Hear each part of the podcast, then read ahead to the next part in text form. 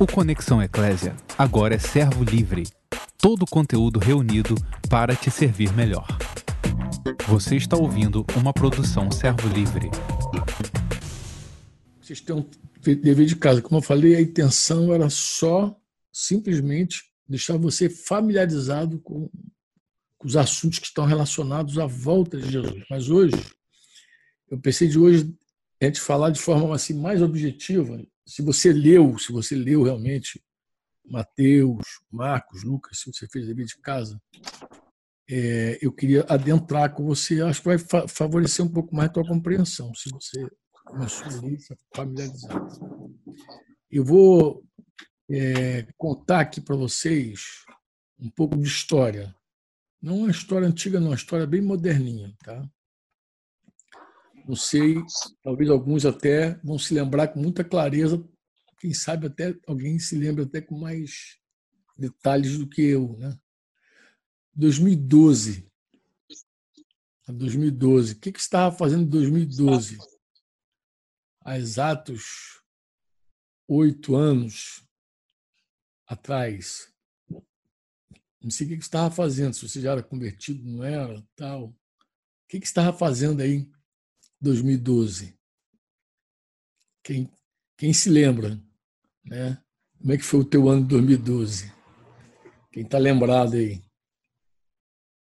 Faz ó, dá uma buscada no teu HD e vê se você tem alguma memória aí de 2012. Zzz, aí, Guilherme já está ali com a, com a Cris. É, esse, esse, esse, ano aí falaram que ia acabar o mundo. É, quem, quem, falou foi foi o Luan. Ah, tá bom, Luan. É isso mesmo, Luan. Exatamente isso aí. Era eu, não era, eu, eu não era cristão, daí eu acreditava nessas coisas, por isso que eu me lembro. Lembra bem, né? Ah, tá jóia. Então vou começar com a história que o Luan lembrou aqui. 2012. O que, que havia em 2012? Então, Luan, vou, vou até te dar mais uns detalhes aí, que de repente você não, não sabia. Mas o que, que rolou em 2012? 2012 havia muita gente que acreditava, tem até uma testemunha aqui já, que aquele seria um ano de muitas tragédias, acontecimentos ruins, né? e muitas pessoas que não criam, incrédulos, como ele falou aqui, havia inclusive uma preocupação é, de acabar mesmo. E, era uma preocupação até excessiva com relação ao rumo das coisas, né? O que, que vai que, que vai ser e tal. Agora, isso tinha um fundamento. Qual era o fundamento que havia? Havia haviam pelo menos três teorias. Três teorias. Né? Ah, não, é, não é assim. É, o mundo estava assustado é, por qualquer razão. Não. Haviam três teorias. A primeira, talvez essa que, que o Luan falou aí, Estava relacionado, inclusive, ao filme 2012. Tinha um filme chamado 2012, que falava sobre o término da humanidade conforme aquele calendário maia. Não sei se vocês lembram do calendário maia, o calendário maia terminava em 2012. E aí não era, não era só gente leiga, não, cientistas, né, gente de renome. Tinha uma galera que estava com medo, amedrontada, pensando nos acontecimentos eu acho que o filme agregou né, o elemento, porque o filme relatou né, um monte de tragédia, um filme daqueles filmes que só Hollywood consegue fazer. Então a galera acho que adicionou imagem do filme, com medo tudo mais. Então aí muita gente se preparou para o fim. Tinha gente fazendo aqueles bunker. Eu vi uma matéria de uma galera que fazia bunker. Bunker é aquele, aquele esconderijo subterrâneo, aquele refúgio que a pessoa faz, né? Desde a Segunda Guerra Mundial que tem esses bunkers. Então o cara entra ali e ali ele coordena tudo, fica fica pronto para passar uns meses ali escondidos, escondido ele ou a família, né? E aí está protegido de guerra, está protegido de um monte de coisa. Então esses bunkers são famosos, né? São famosos. E aconteceu que muita gente boa, renomada, construiu bunker nos Estados Unidos. Eu vi uma matéria sobre esse assunto.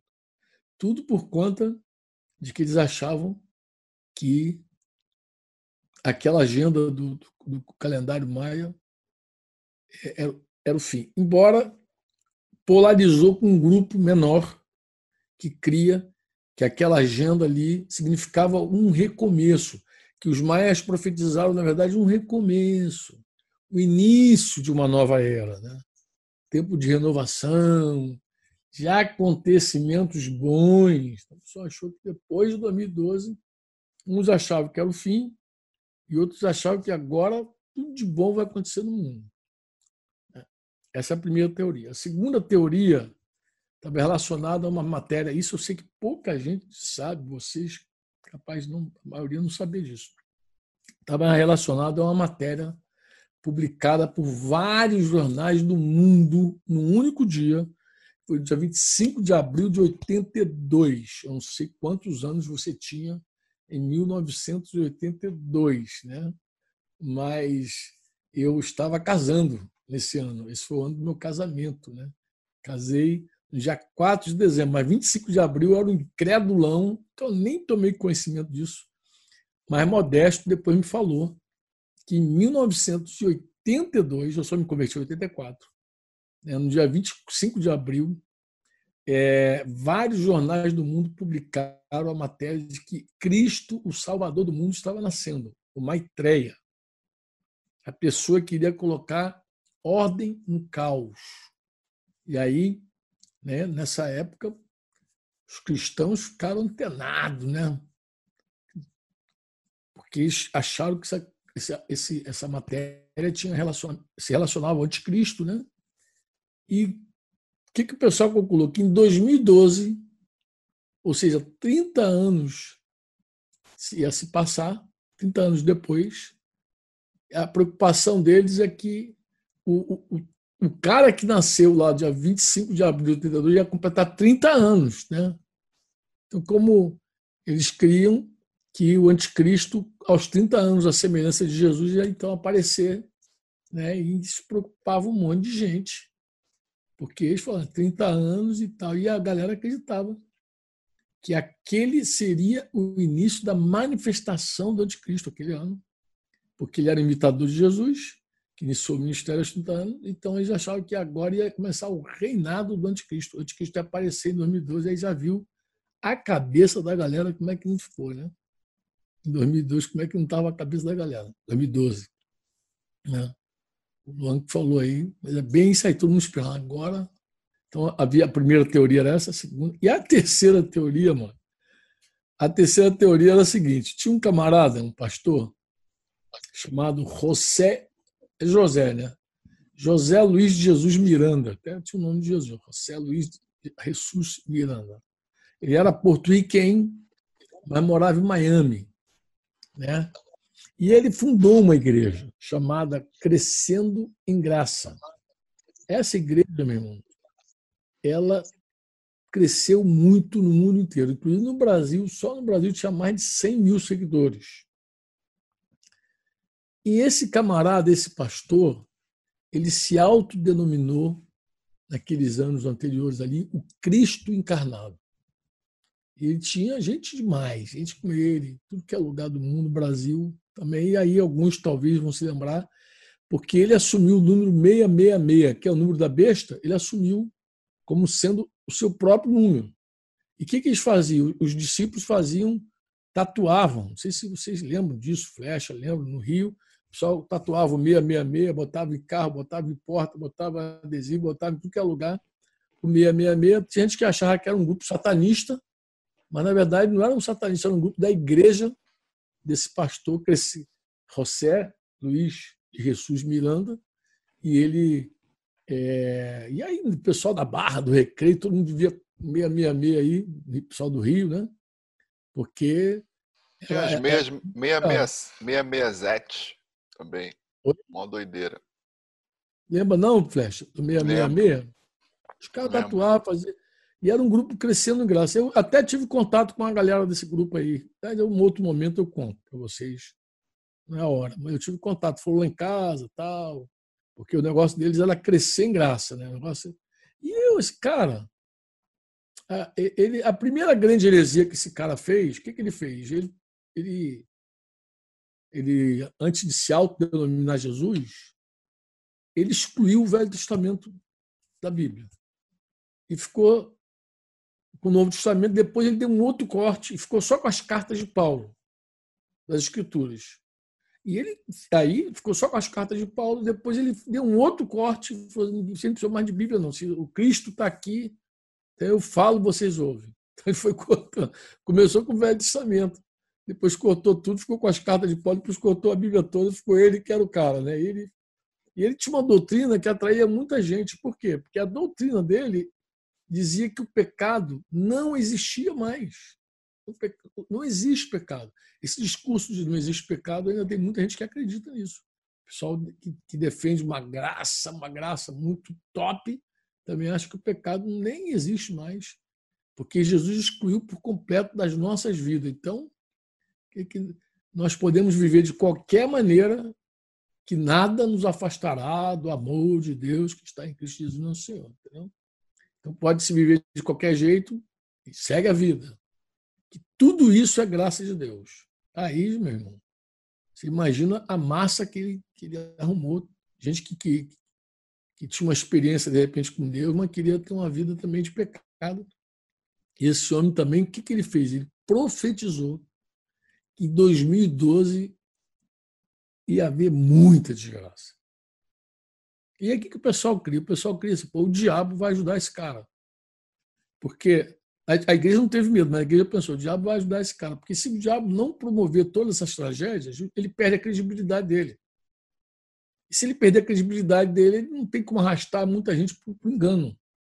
Agora, se você ler o Mateus, capítulo 24, versículo 24, você vai lembrar que Jesus falou assim: porque surgirão falsos cristos e falsos profetas, operando grandes sinais e prodígios para enganar, se possível, os próprios eleitos. E aí, como não aconteceu nada em 2012 que ele profetizou, né? aí no dia 8 de agosto de 2013, foi de agosto de 2013, quando ele já tinha se declarado já, agora ele se declarou imortal. Ele se declarou imortal. Quando, virou o ano que não aconteceu nada, ele falou: Eu sou Cristo. E imagina aquela multidão de gente cantando louvores para ele entregando dízimo, oferta, relógio de ouro, carro, tudo para ele. Que era, os cultos eram um negócio assim doido. Entregando para ele, ele sentado no trono assim, recebendo tudo, recebendo tudo. E você pode pensar assim, pô, cara, Franco, isso aí o pessoal não era crente, não. Esse pessoal começou bem, começou na fé. Foi se desviando à medida que ele foi colocando as heresias dele, as heresias dele. Aí foi, entendeu? A coisa foi pegando fogo a partir disso aí. Agora, nesse dia que eu citei aí, de agosto, dia 8 de agosto, ele morreu. Agora, ele faleceu e foi difícil para as pessoas. O povo escondeu que ele tinha morrido. Então ficou aquele negócio: morreu, não morreu, está vivo, o cara é imortal. Aí ficou aquela confusão toda. Aí a esposa do cara veio a público e deu, deu, deu a notícia dizendo que ele realmente tinha, tinha partido. Então você imagina, ó, o calendário maia tinha depois a questão do, do Jesus Miranda, né? Jesus Miranda, e também as questões. Eu não sei se vocês vão lembrar, né? mas é, os caras criam também que ia acontecer esse fenômeno. Então, você tem aqui. O, primeiro que eu citei está relacionado a, ao, ao, filme 2012, mas aqui também tinha uma, uma coisa interessante. Eles acreditavam que ia passar algum, alguma coisa no céu e a Terra ia sair do eixo. Né? Os planetas iam se alinhar. Acho que era isso. Os planetas iam se alinhar e aí, quando os planetas se alinhassem, a Terra ia sair do eixo e ia produzir uma tragédia natural de proporções mundiais. Então, essa era a primeira teoria do filme 2012. Depois, essa que eu citei aqui, que acho que a maioria não conhece, do, lá de 25 de abril, que, que nasceu o anticristo. E o terceiro, José Miranda, era, o, era a bola, bola da vez. Bem, mas hoje, hoje, nesse tempo que a gente está falando aqui, eu não sei se já investigo, mas o cara mais cotado para ser o anticristo é o presidente da França. Né? Manuel Macron, né? Isso não, não tá certinho, Flash? Você tem direitinho? Esse cara, pô, meu irmão, que tem de vídeo dele na internet falando que ele é o anticristo, que é o anticristo. Mas o anticristo, as teorias correm entre esse Macron e também corre o Papa. Tem aquela galera que não abre mão, que é o Papa, por causa dos sete montes, por causa da, da mulher que está sobre os sete montes, o Vaticano, aí contra os papas, que eram sete, aí um, um, um, desaparece, aí antes, aí o oitavo homem, o oitavo homem ele volta. Então eles, eles, eles profetizam, inclusive, a ressurreição de um dos papas. Então, tem um grupo que diz que um desses papas aí estão, está, está intacto o corpo dele, sendo preservado aí em algum lugar, e diz que esse camarada volta, que ele seria a, a grande besta. Então, as teorias são muitas. Hoje tem muitas teorias. Quando alguém me pergunta, em geral me pergunta, e aí, Franco, o que, que você acha? Eu digo, eu não sei. Eu sei o que está na Bíblia. Agora, eu não posso ficar especulando o que está em volta. Inclusive, se eu ficar especulando, o maior risco que eu corro é, de não, é parar de fazer discípulo e parar de fa falar da palavra de Deus. Então, eu não posso parar de fazer isso. Meu foco é, é, é, é na obra de Deus, fazer com que as pessoas creiam em Jesus de todas as formas. E estou ali trabalhando. Se eu ficar especulando sobre, sobre se é Macron, se é, se é Bill Gates, Bill Gates também já foi de Cristo, Bill Gates. E os caras fazem conta de número, nome, que é 666, tal, tal, tal. Aí os caras. As, quando o cara explica, se você vê um vídeo, por exemplo, você pegar um vídeo na internet e assistir, capaz de você sair convencido. Porque os caras eles são bons de argumentos, vão lá e mostram por A mais B, por C, por D, por E. Só que eu estou falando isso já foi. Isso já, já é uma coisa já que todo, acho que todo ano tem, todo século tem. tem os, e, e, e, o, e o espírito anticristo está presente desde o começo. E na história houveram homens que de verdade você podia dizer assim, pô, esse cara é o anticristo. Como eu falei do general Tito logo no início no primeiro século, né? quando ele tomou Jerusalém. Mas o mais famoso, é, mais próximo da nossa história foi Hitler. Hitler é uma figura assim muito excepcional realmente com relação. Mas o, o, o que eu queria falar com você para a gente ser breve e objetivo? Bem, que, que existe hoje um enorme grupo de cristãos que se preocupa com nada mais, nada menos de que a igreja vai ser arrebatada. Então, por que a igreja vai ser arrebatada por Jesus antes de qualquer evento ruim, qualquer coisa ruim que caia sobre a terra? Então, a gente não esquenta a cabeça com nada. Eu acho também que é uma outra, é uma outra percepção equivocada. De um lado, você tem gente que fica especulando, querendo descobrir quando Jesus vai voltar, faz conta, coisa e tal, e vive só em função disso, não faz discípulo. Acho que, de outro lado, tem uma galera também que não faz discípulo, mas também acha que Está tudo lindo, maravilhoso, que não abrir e fechar de olho vai ser arrebatado. Que, inclusive, até quando pensa em santidade, pensa em santificar para si mesmo. Não, salvação individual, cuide de mim, cada um cuida de si, então aí fica focado na própria vida, sem cuidar de ninguém, sem amadurecer, sem gerar filhos espirituais, sem querer entregar a vida por outros. Então, tem essa galera também que acha que a igreja não vai passar por nada. E por que a igreja não vai passar por nada? Eu não preocupo com nada. Não, não deveria ser assim. Por que, que não deveria ser assim? Porque aí a, a gente tem que ir para a escritura, mano, entendeu? Por quê? Porque quando você lê a, a, as escrituras, né, o que a Bíblia diz sobre esse assunto? Aí você já leu lá, você deu o dever de casa, você leu Mateus, você leu Marcos, você leu Lucas. Mas existem textos que vão corroborar muito com aquilo que você já leu lá. 1 Tessalonicenses 4, 16 e 18. A gente pode até abrir mais, mas 1 Tessalonicenses 4, 16. Qual é o contexto de Tessalonicenses? Eu acho que é importante também você saber. A igreja estava passando por uma tribulação muito grande. Né? A igreja estava passando. Tribulação mesmo. Era a primeira carta, Paulo estava focado ali, muita tribulação. E muita gente, por conta da perseguição da igreja de tribulação, estava muito preocupado com, com, com, com o fim das coisas. E aí, Paulo, no versículo 13 desse capítulo, ele vai dizer para os irmãos que os apóstolos não queriam, não queremos que vocês ignorem a verdade a respeito dos que dormem, daqueles que morreram, para que vocês não fiquem tristes, como, como os demais que não têm esperança, o pessoal do mundo. Aí, versículo 14, ele vai dizer: Pois cremos, se cremos que Jesus morreu e ressuscitou, assim também Deus, mediante Jesus, trará na companhia dele os que dormem. E agora ele vai dizer: pela palavra do Senhor, ainda lhes declaramos o seguinte: nós, os vivos, os que ficarmos até a vinda do Senhor. Você vê que ele cria que os vivos que ficarmos até a vinda, não de nenhum modo precederemos os que dormem. Eu não sei se você lembra, numa dessas conversas que eu tive com vocês, eu falei, irmãos, guarda isso, isso é a palavra-chave. Paulo vai dizer que nós não vamos preceder os que dormem.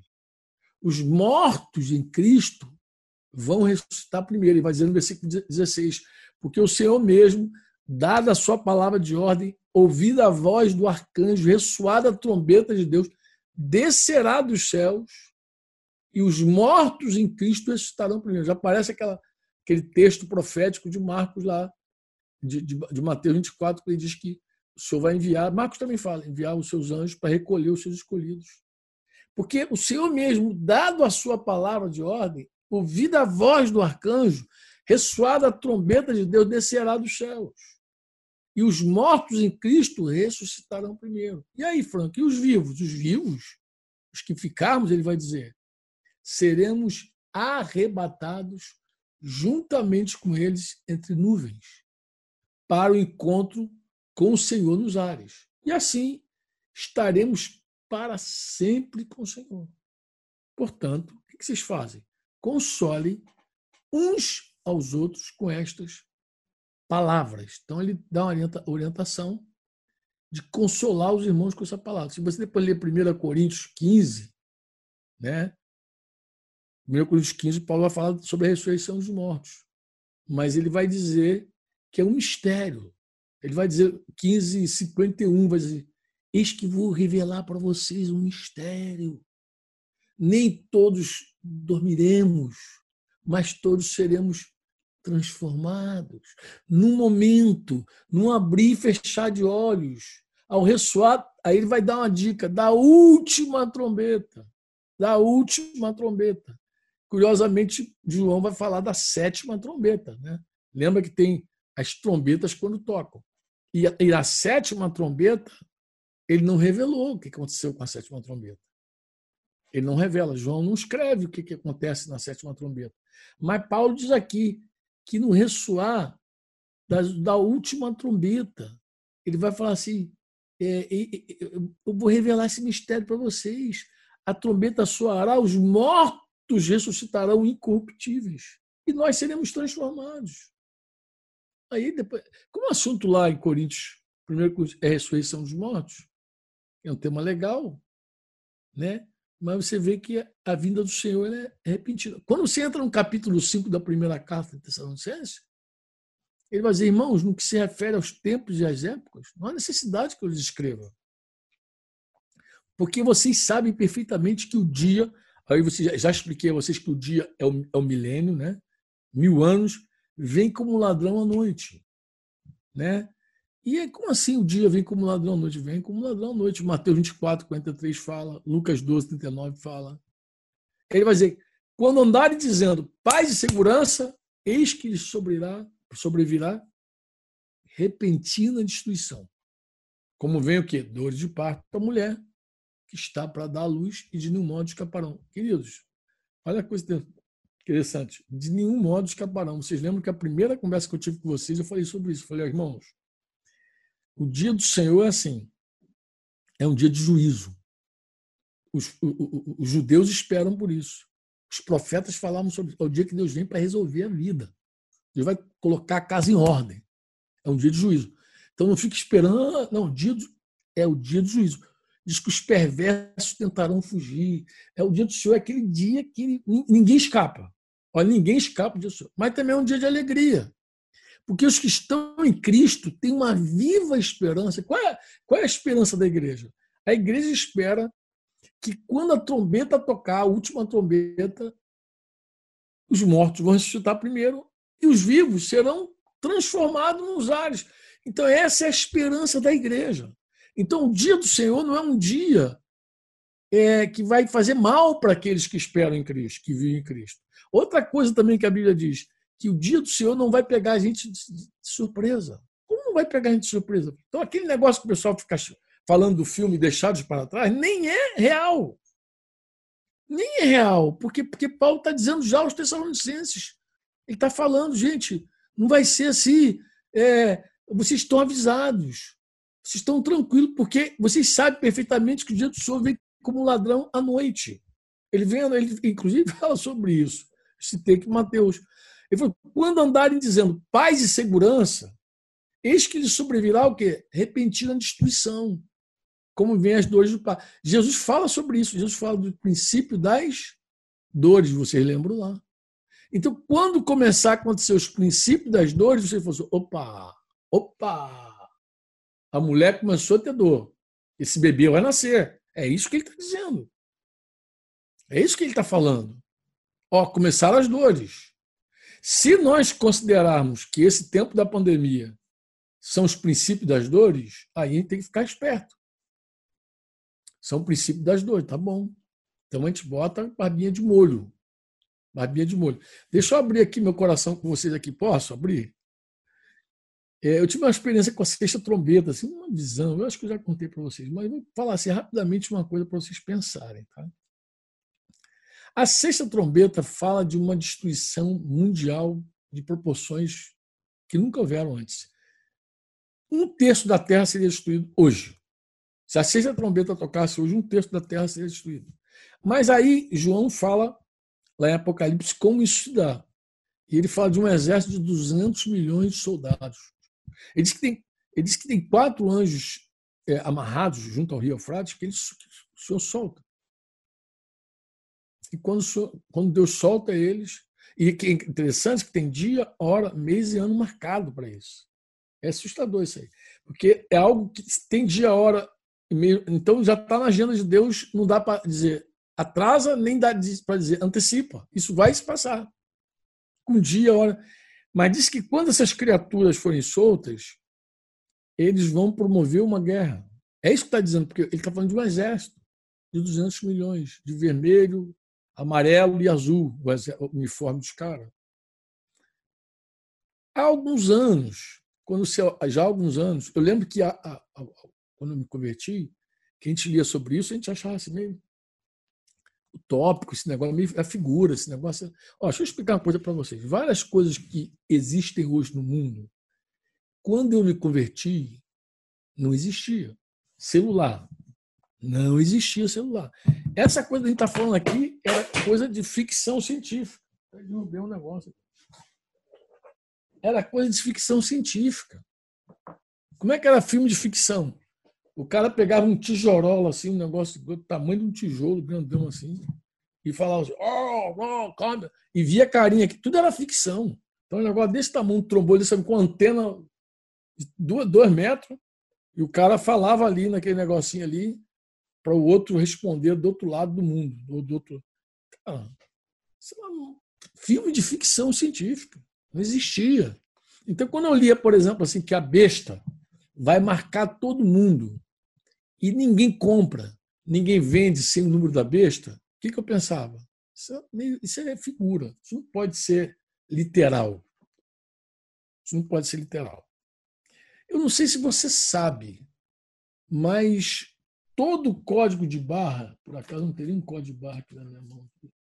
Todo código de barra. Ok. Deve ter na Bíblia. Código de barra. Ah, está aqui. Aqui, está vendo o código de barra? Olha aí. Isso aqui, há vários anos, quando o código de barra foi implantado, você está vendo que tem três barras aí que não tem número? Você está vendo que tem três que não tem número? Ó, esses é o, o primeiro, é os dois da ponta e o do meio. Ó, Os dois da ponta do meio não tem número. Isso é mundial. Tá vendo aí? Os dois da ponta e do meio não tem número. Sabe que número é esse? Alguém sabe? Ah, sabe, né, Gui? É o 6. Esse número, é há vários anos, Gui. Mas, claro, não havia tecnologia que havia hoje, não. Não havia essa tecnologia, não. Quando um pastor, amigão, ah, esse pastor, cara, os filhos dele estão até em Curitiba. O que trabalha lá no Omits, lá, com o Léo. Aquele rapaz lá, os dois, os dois filhos trabalham. Como é que é o nome flash dele? Marlon. O filho, o, filho, um dos filhos é Marlon. Então, Moacir começou a manipular, mexer com, com informática coisa e tal, e ele, da gente conversando. Ele foi o primeiro cara que me falou isso. Olha, isso aqui é meia. E ninguém sabia explicar porque o código barra nasceu com 666. Nasceu 6, 6 e 6. Ninguém sabe explicar. Mas hoje, hoje, tudo aquilo que João falou é possível. É possível você colocar um chip na mão, um chip na testa, alguém te escanear. Imagina um negócio desse na época, convertido, não convertido, é impossível. Alguém escanear, e aí. Isso tudo é possível. Então, tudo que João falou é possível e é possível que seja literal.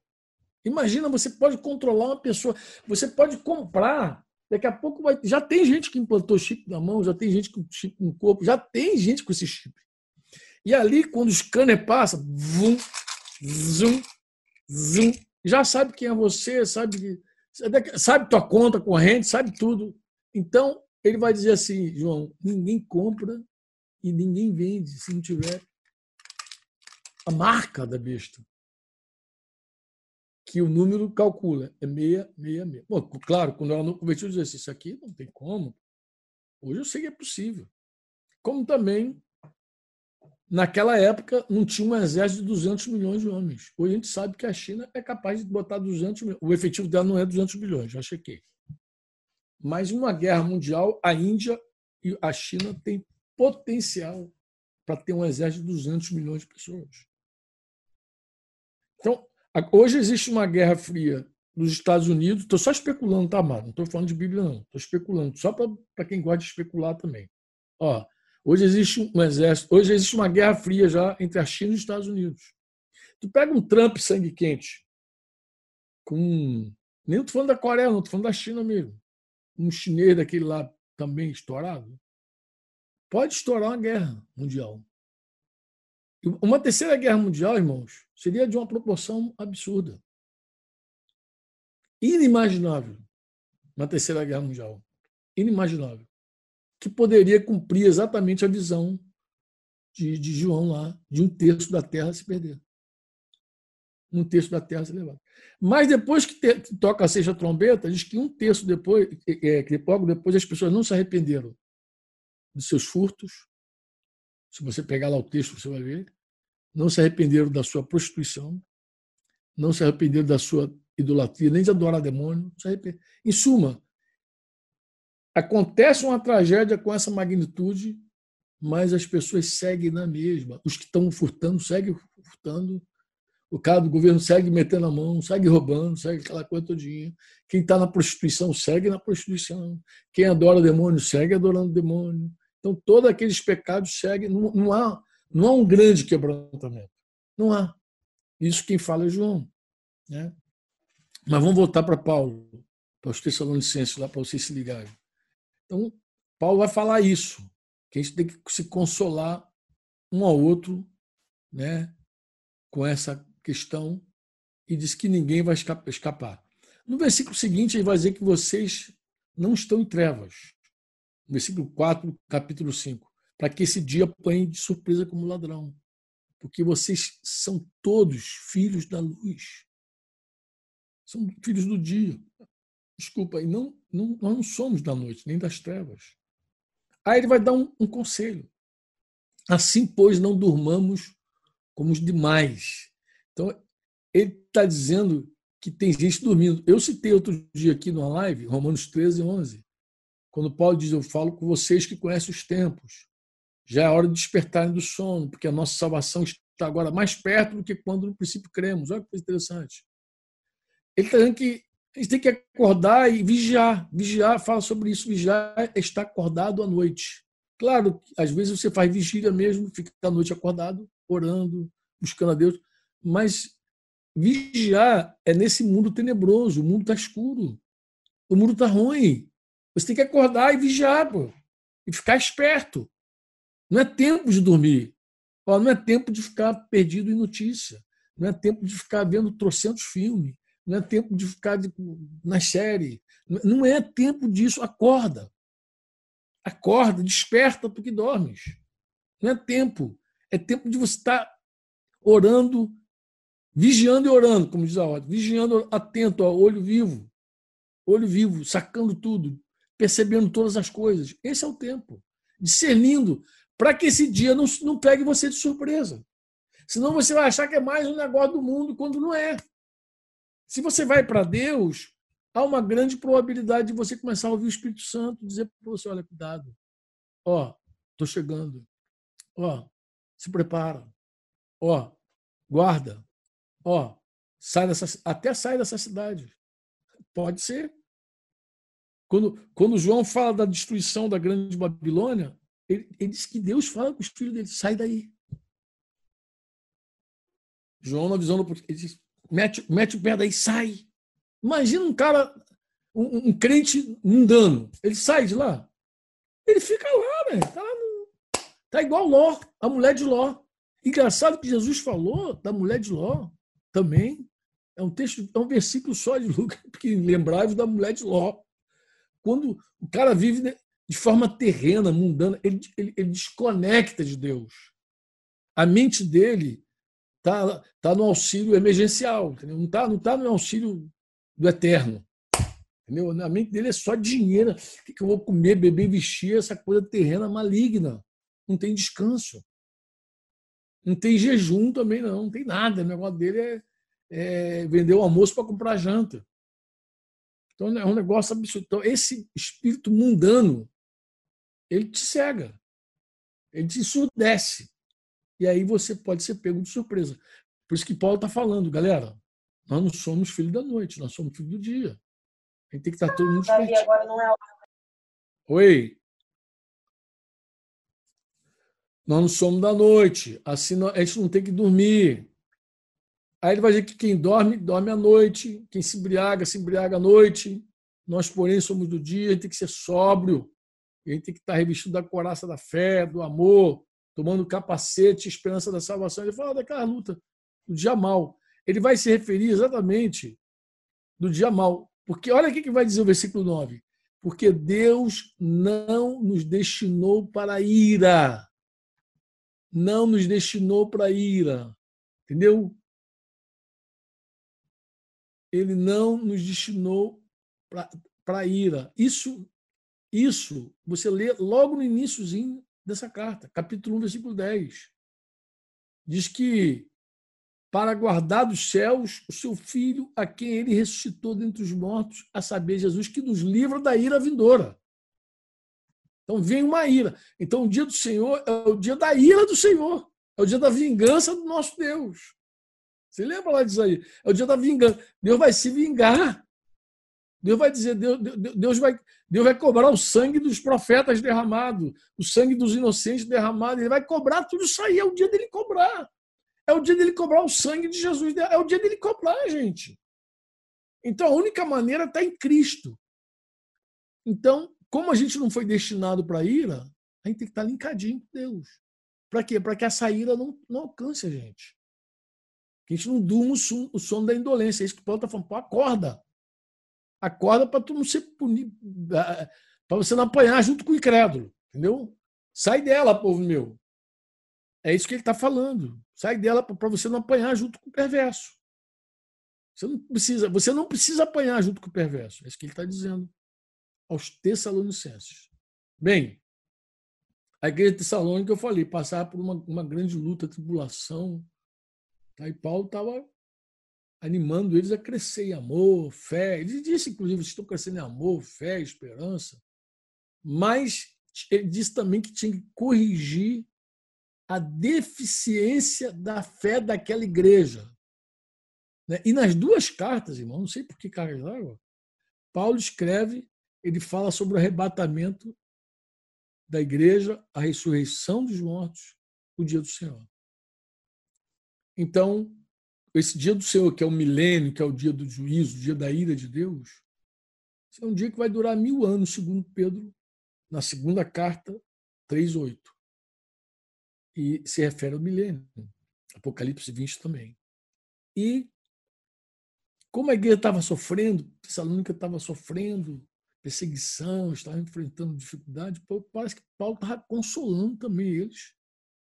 Essas palavras, ele estava consolando e ia, ia dizendo para os irmãos: anime um ao outro, consola um ao outro. Né? Porque... E outra coisa que Paulo também tem claro, sabe o que é, amado?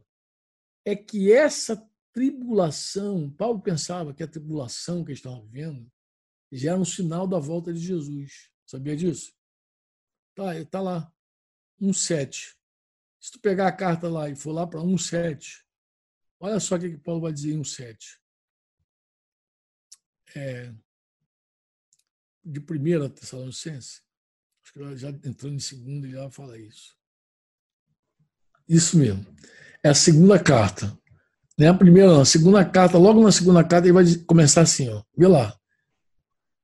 Ele vai dizendo assim: que de vocês que estão sendo atribulados, eu vou ler o contexto, né? Pois de fato é justo para com Deus que ele retribua com tribulação aos que causam tribulação a vocês. Então a igreja está passando um maior perrengue. Então, ó, é justo para com Deus que ele retribua a tribulação para aquele pessoal que está atribulando vocês. E que dê a vocês que estão sendo atribulados alívio, juntamente conosco. Agora, quando é que vai ser esse alívio, amado? Vê aí, 2 Tessalonicenses 1,7. Quando é que vai ser esse alívio? Vê se alguém acha aí. Eu queria que você lesse. Pode ler o 7 e o 8. Um já leu o 7 e o 8. Quando é que a gente vai ter esse alívio? Segunda, segunda Tessalonicenses 1, 7 e 8. Quando é que a gente vai ter alívio? Ele falou: ele vai dar tribulação para quem está tribulando vocês, mas vai dar alívio para vocês. Mas quando é que ele vai vir esse alívio? Quem interpreta? Vai, abre teu microfone e fala aí, Guilherme. Você está sem microfone. É, fala. vai ser na sétima trombeta, quando Jesus vier do céu, virá com seus anjos poderosos em chamas de fogo, trazendo juízo sobre os que não conhecem a Deus e sobre os que se recusam a obedecer às boas novas de nosso Senhor Jesus. Então, quando é que a gente vai ter alívio? Quando o ímpio tiver juízo, quando Jesus voltar. É aí que a gente vai ter alívio. Só vai ter alívio quando Jesus de verdade estiver voltando. Aí talvez você não saiba, mas você, mas por que, que Paulo escreveu isso? Porque a profecia é muito interessante. Ele cria, de verdade, nos primeiros momentos, Paulo e Pedro também, que Jesus voltaria naquele tempo. Eles criam assim, já depois de ter experiência de ser arrebatado, aí ele já começa a falar, quando ele escreve a carta aos Efésios, ele fala dos séculos vindouros. Mas graças a Deus que ele escreveu essa primeira carta às Tessalonicenses, porque fica atual para nós. Fica longe para eles, mas fica atual para nós. Porque ali já deixou uma pista clara. Quando é que é uma pista clara? Quando todo mundo estiver passando por uma grande tribulação e muita gente estiver nos atribulando, porque vai haver uma grande perseguição, vai haver. Jesus falou. Se você leu lá Mateus, Marcos, você vai ver, Marcos vai dizer, inclusive, que a tribulação que a gente vai passar, a perseguição que a gente vai passar, é para a gente poder pregar o evangelho para, as autoridades. Então vai haver, não se iluda. Mas quando houver essa tribulação sobre a terra, ela só vai terminar na manifestação do Senhor. Está ali escrito, não tem como escapar. Ele está sendo claro. Ele diz clarinho lá, conforme o Gui leu ali. Ele falou: vocês estão sendo atribulados agora, mas vai vir alívio, juntamente quando o céu se manif... quando do céu se manifestar o Senhor Jesus com os anjos do seu poder. Né? Ele está falando isso aí. Corrobora com 1 Tessalonicenses 3, 13 lá. Né? Também vai falar isso, porque na presença do nosso Deus e Pai, a vinda do nosso Senhor Jesus com todos os seus santos. Ele vai falar também isso lá no versículo 13. Né? É falar no versículo 13, vê se não fala. No, no 3,13. Ele vai dizer exatamente desse jeito. Ele vai dizer, por de fato, ouvimos que há algumas pessoas que vivem de forma desordenada, não trabalham. Não, desculpa, é no primeiro, estou na segunda aqui. Primeira carta de Tessalonicenses, capítulo 3, versículo 13. Ele vai dizer assim: é, ele está fazendo oração né, por eles. Que o próprio Deus, o nosso Pai e Jesus, o nosso Senhor, prepare o nosso caminho para podermos ir visitar vocês. E o Senhor faça com que cresça e aumente o amor de uns para com os outros e para com todos, como também o nosso amor por vocês, a oração dele, a fim de que o coração de vocês seja fortalecido em santidade, isento de culpa, coisa linda, na presença do nosso Deus e Pai, na vinda de nosso Senhor Jesus Cristo com todos os seus santos. Então você vê que essas, essa carta ele deixa muita referência, né? E muito legal. Bem, eu, eu penso, já falei aqui muito já, tem um tema que eu queria que vocês estudassem. Agora eu quero dar um dever de casa para a próxima sexta-feira. Tá? Dever de casa, dever de casa, dever de casa. Dever de... Eu gostaria que vocês agora, não vou dar cola, não vou dizer onde está, que capítulo está, que versículo está, não gostaria de dar nenhuma cola para você. Inclusive, se você não estiver fazendo dever de casa, tu vai ficar aí meio vagante. Você pode juntar dois, três e estudar. Puxar aí, juntar juntar aí no, no Zoom aí, estudar, perguntar, consultar, pode pesquisar. Mas a minha tarefa é a seguinte: sobre a ressurreição dos mortos. O que, que você sabe sobre a ressurreição dos mortos? Porque Paulo falou que os mortos em Cristo ressuscitarão primeiro.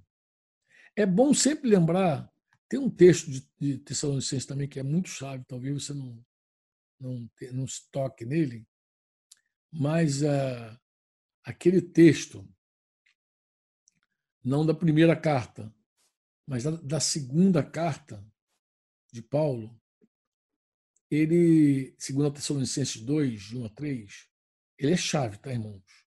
Chave quando fala do arrebatamento. Isso aqui a gente já tocou, a gente já falou sobre esse texto aqui. Que, irmãos, no que diz respeito à vida de nosso Senhor Jesus Cristo, a nossa reunião com Ele, vida de Jesus nossa reunião com ele. Vinda de Jesus, nossa reunião com ele. Aí ele vai dizer que isso não acontecerá sem que primeiro venha a apostasia, seja revelado o homem da iniquidade, filho da perdição. Isso aqui a gente já conversou. A gente já sabe que a, no, a vinda de Jesus, a nossa reunião com ele, não acontece sem que primeiro se levante, venha apostasia, esfriamento espiritual. E depois do esfriamento espiritual, o homem da iniquidade se levante. Se é Macron, se é o Papa que vai ressuscitar, não sei quem é. Eu sei de uma coisa: ele tem que se levantar. Quando esse cara se levantar, segundo as Escrituras, ele vai ter três anos e meio para fazer o que ele quiser. Se você estiver vivo e você vê o anticristo se levantar para governar, foge. Que Jesus falou que se te perseguir você numa cidade, foge para outra. Foge. Procura um canto para você e procura ficar três anos e meio preservado. A não ser que Deus fale contigo, quando você estiver orando lá na tua toca, ele diz: Não, quero que você morra. Vai lá pregar para Fulano. Ou entra um grupo de soldados, te prenda lá e te arrasta pelo cabelo e te leve. E aí não tem jeito, aí você vai para todo mundo. Mas se você estiver vivo e Deus te preservar vivo até a volta dele, você tem três anos e meio. Três anos e meio para orar, para viver, para sobreviver. Três anos e meio. Você não vai ter celular, porque celular te encontra. Qualquer coisa que você tiver, te encontra. Se o anticristo vai querer botar chip em todo mundo, chipar todo mundo, você não vai aceitar chip. Logo, tu não vai aceitar chip na mão nem na testa, mas também você não vai aceitar ficar com nada que te, te ache. E os celulares são assustadores, gente. Assustador. Se você, se você estudar sobre o celular, é assustador. Teve um irmão, ó, há muito, agora outra outra história, vou te contar. Há muitos anos, Ideraldo, pai do, do Dinho, me contou um sonho. Ele falou que eu passava na casa dele, convocava vários irmãos dizia: Eu quero que vocês reúnam lá, porque começou uma grande perseguição. Jesus está voltando. Eu dava esse sinal para ele. Esse é um sinal mesmo. E ele disse que reunia um pessoal na Praça de Guilherme da Silveira e, e ele falou assim, Franco, tinha uma montanha de celulares. Só que o celular naquela época não é o celular que é hoje. Ele contou o sonho, e gente ficou pensando assim, por que a gente jogava fora o celular? Por que a gente jogava fora o celular? Mas hoje está muito claro, o celular na tua mão hoje é um problema. Porque hoje, se o celular está contigo, é chacho. Então você tem que gastar três anos e meio da tua vida sem ser achado. Igual aqueles filmes que o cara tira tudo dele, entendeu? Arranca tudo dele e, e vai para o mato, vai para algum lugar que ninguém te acha, vai para a Porra da Folha, vai para aquelas, sei lá se tem algum lugar ainda, aquelas comunidades ribeirinhas do Amazonas. Se você quiser. Porque não tem muito tempo. O anticristo ele vai, ele vai reinar por três anos e meio só. É, é, é metade de um tempo completo. Um tempo completo para o judeu tem sete anos. Deus repartiu no meio, vai dar ele três anos e meio. Isso quem fala, tanto o profeta Daniel fala como João fala, isso está muito encaixadinho. Quem estuda as escrituras, ninguém discute sobre isso. Sabe que o reinado dele é de um tempo, mais um tempo, mais um tempo, mais metade de um tempo. Todo mundo sabe. Tem, João chega a calcular os dias. Coloca todos os dias lá e diz: esse é o tempo dele. Então é o tempo que nós teremos também. Bem, eu quero dar o dever de casa para você. O dever de casa é o seguinte: eu queria que você estudasse sobre ressurreição dos mortos. O que, que o que, que a Bíblia fala sobre a ressurreição dos mortos? É porque tem gente que pensa assim, ah, Jesus ressuscitou as pessoas. Não, estou falando da ressurreição dos mortos. Por que, que a igreja é, tinha tanta fé, tanta certeza, tanta esperança na ressurreição dos mortos. Eu queria te dar essa tarefa, pode ser? Dever de casa, tá dado? Tudo que você puder fazer, junta dois, junta três, lê a Bíblia, futuca daqui, vai ali, ora. Ora, hoje, hoje um africano, um africano muito querido, não conheço ele pessoalmente, botei ele na fita do Flecha também. Ele conheceu a gente por causa do programa Tamo Junto. Vai imaginar um negócio desse. Está indo para a Inglaterra agora porque a esposa está na Inglaterra. Ele estava a trabalho na África. Fala aquele português de Angola, né? E ele hoje está em contato. Né? Coisa linda, daquelas coisas que Deus faz propagando a palavra dele. Levando. Mas ele me fez uma pergunta. Ele disse que a devocional dele foi em cima de Marcos. E ele queria entender, Marcos 5, por que, que Jesus deixou os demônios nos porcos. Por que, Jesus deixou os demônios nos porcos? Os demônios pediram, ele fala que isso está aqui, os demônios pediram a Jesus, suplicaram a ele, por que Jesus deixou os demônios ficarem nos povos? Aí eu falei para ele, primeiro que os demônios pediram, não tira a gente desse território, não expulsa a gente deixa a gente para os porcos, os porcos se suicidaram, depois ele, os, os gadarenos lá queriam que Jesus fosse embora. Expulsaram Jesus da terra deles. Sai daqui. É, tipo assim, ou é Jesus ou os porcos, eles preferiam os porcos. E eu falei, cara, olha, os demônios são territoriais. Expliquei a ele que os demônios eram territoriais. Expliquei a ele que os, os, os porcos não queriam ficar endemoniados, se suicidaram, que os gadarenos preferiam os porcos ao invés de Jesus. Mas eu falei, mas sobre por que Jesus deixou? Eu não sei. Vai perguntar a Deus. Você ora, fala com o Espírito Santo. Irmão, quem vai saber por que Jesus é uma lição para nós. Eu falei, é uma lição, tem um ensinamento maravilhoso para todos nós, mas eu sei, não tenho ideia. Aí você pergunta ao Espírito Santo, Senhor, por que, que Jesus deu, autorizou os demônios? Talvez Deus fale, porque eu não sei. E foi muito legal a resposta dele, que ele ficou assim, tão feliz, falou, oh, que bom que você me... É isso mesmo, eu tenho que ir para o Espírito Santo.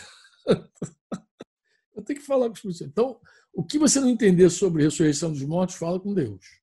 Tá? Pergunta, ora. E aí, na próxima sexta, aí eu faço uma casadinha. Eu falo da ressurreição dos mortos com vocês. Né? De como a... eu, eu, eu mandei para o Adriano o PED. Tu passou para eles aquele pede, o, o, o, propósito eterno de Deus? Passou? Passei sim, Heavy. Passei para todos do grupo. Hein? Oi? Passei sim, passei para todo, o grupo. Passou, não passou? Passei. Ele estava por aqui. Eu, eu botei no teu. Eu, eu, eu, eu, acho que eu tinha no teu WhatsApp, não foi, Lore? Mandou, quer que eu mando para ti de novo? Eu te encaminho. Não, eu tenho aqui, eu mandei para você, você mandou para mim. Você mandou, você mandou no meu zap. Uhum. Eu baixei, eu tenho ele aqui no computador também, tá de boa. É que eu ia fazer uhum. agora. Eu ia fazer só para mostrar para a galera, que rapidinho, acho que até cabe aqui, que tem um pessoal que está dormindo, mas acorda rápido. Eu acho que dá para fazer aqui. Flash, devolve para mim o, o, o, anfitrião aí, por favor. E faz anfitrião de novo. Ou então me autoriza a compartilhar a tela. Pode ser? Sou eu de volta? Ah, tá. Eu queria mostrar para vocês rapidinho. Talvez até coopere. Coopere. Eu não sei se vocês entenderam. Estão vendo aí? Todo mundo está vendo? Uhum. Aqui, Positivo. o propósito eterno de Deus. Está vendo esse quadro aqui? Esse quadro aqui uhum. É uma linha de, do tempo. Estão vendo aqui onde estou passando o mouse aqui?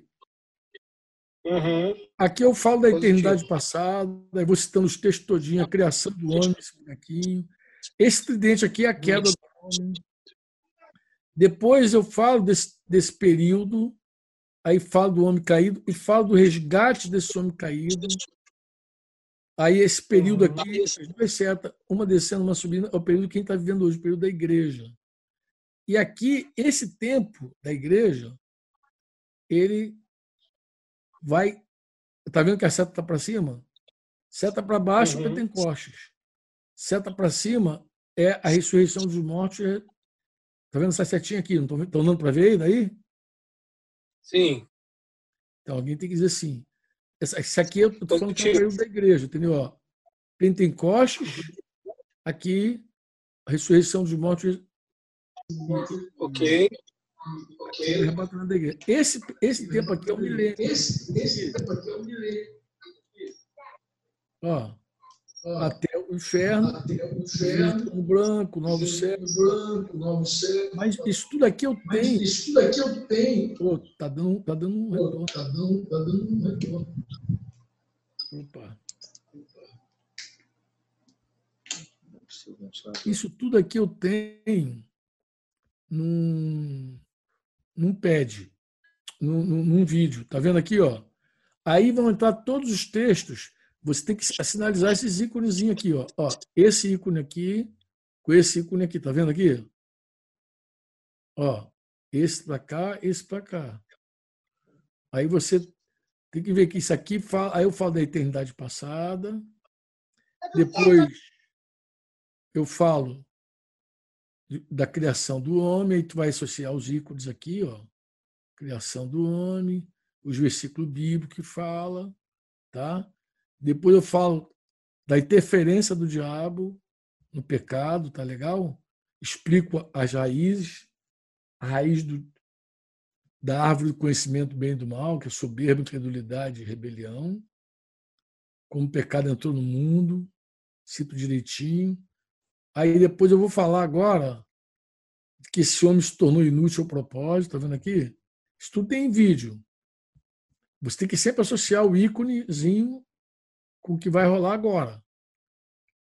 Que perdeu sua, sua, sua, sua, utilidade, né? sua qualidade, seu caráter. Aí Deus não desistiu do propósito, aí vem a cruz, mostra todos os. Agora fala da, da raiz da árvore da vida. Humildade, fé e mansidão, que é igual a obediência. Né? Aí você vai ver a resposta de Deus, orgulho, né? Que é o Evangelho, Deus amou o mundo de tal maneira, tal. Deus não desistiu do propósito, restaurou a qualidade no homem. Aí depois uma nova raça é criada, com uma nova missão, mas com o mesmo propósito. E aí eu vou falar desses dois períodos, tá vendo aqui, ó? Pentecostes, a missão da igreja e a primeira ressurreição. Eu não falei do arrebatamento, mas a primeira ressurreição com arrebatamento da igreja. Então esse é o período que nós vivemos aqui, ó. Tá vendo? A missão da igreja, eu falei, ó, esse é o período que a gente deve cumprir. O íconezinho está bem feito aqui, tá vendo?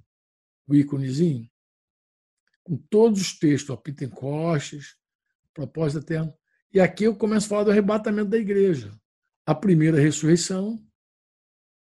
Está vendo aqui? Você vai ler a ordem dos acontecimentos. Né? Os que tiverem feito bem. Eu já estou dando uma cola. Falei que não ia dar cola, estou dando cola para vocês. Sobre a ressurreição dos mortos. Tá vendo? Vai lá. E aí, a ressurreição da vida, vou explicar. Depois, quando é que ele virá. Jesus, o que acontecerá com o filho da perdição. Perguntinhas básicas. Isso tudo está acontecendo aqui, tá? Aí vai entrar o milênio, que é essa, esse período aqui, tá vendo? Essa famíliazinha aqui, os mil anos, como serão esses mil anos. O inimigo é destruído para sempre, essa fobia. Aí conta a história de como ele, ele, ele é destruído para sempre. E aí o juízo do trono branco o juízo do trono branco é a segunda ressurreição, é a ressurreição do juízo. Aí todos os textos estão aqui devidamente colocadinhos para vocês. Tá vendo?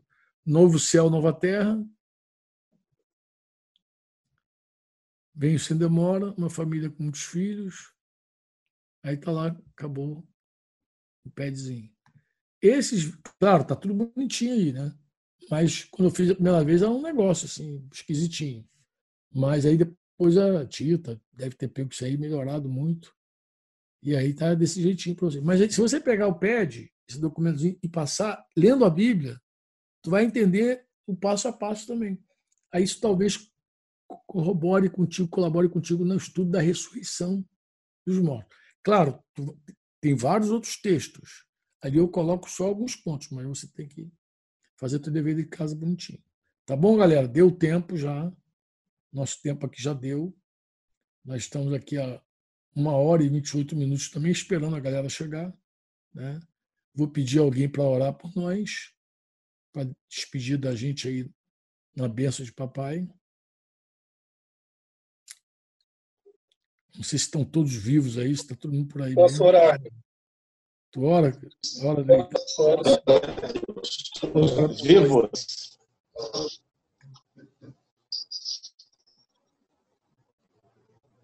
Aleluia. Pai, nós te louvamos, Senhor, por esse tempo aqui. Muito obrigado, Senhor, por, todo esse, por tudo isso que recebemos E pedimos, Senhor, a Ti que os nossos olhos, Senhor, sejam iluminados, que o nosso coração, Senhor, possa de fato, Senhor, está recebendo, Senhor, de Ti, Pai, cada vez mais a clareza dos últimos dias, Senhor. Para que, para que não sejamos enganados, para que não sejamos, é, Pai, levados, Senhor, por tantos ventos de, de ensinos que estão aí, Senhor. Pai, nos guarda, nos livra, em nome do Teu Filho Jesus. Pai, também não permita que a gente venha estar dormindo, Senhor, nesse tempo que a gente possa estar atento, Senhor, conectados de verdade com a tua palavra. Em nome de Jesus, nos ajuda, Senhor, de verdade a estarmos ligados à tua palavra. Senhor, esse, esse, esse dia vai ser o dia glorioso da tua igreja, mas que nós possamos também, Senhor, ao mesmo tempo estarmos é, com o coração, Senhor, é, cheios de misericórdia daqueles que perecem, Senhor. Que possamos pregar o Evangelho, Senhor, que o Senhor possa nos levantar para pregar o Evangelho, para anunciar a boa notícia. Aqueles que estão perecendo, Senhor, aqueles que ainda não chegaram ao pleno conhecimento da verdade, que sejam iluminados, que possamos trabalhar intensamente para edificar a igreja, para fazer discípulos.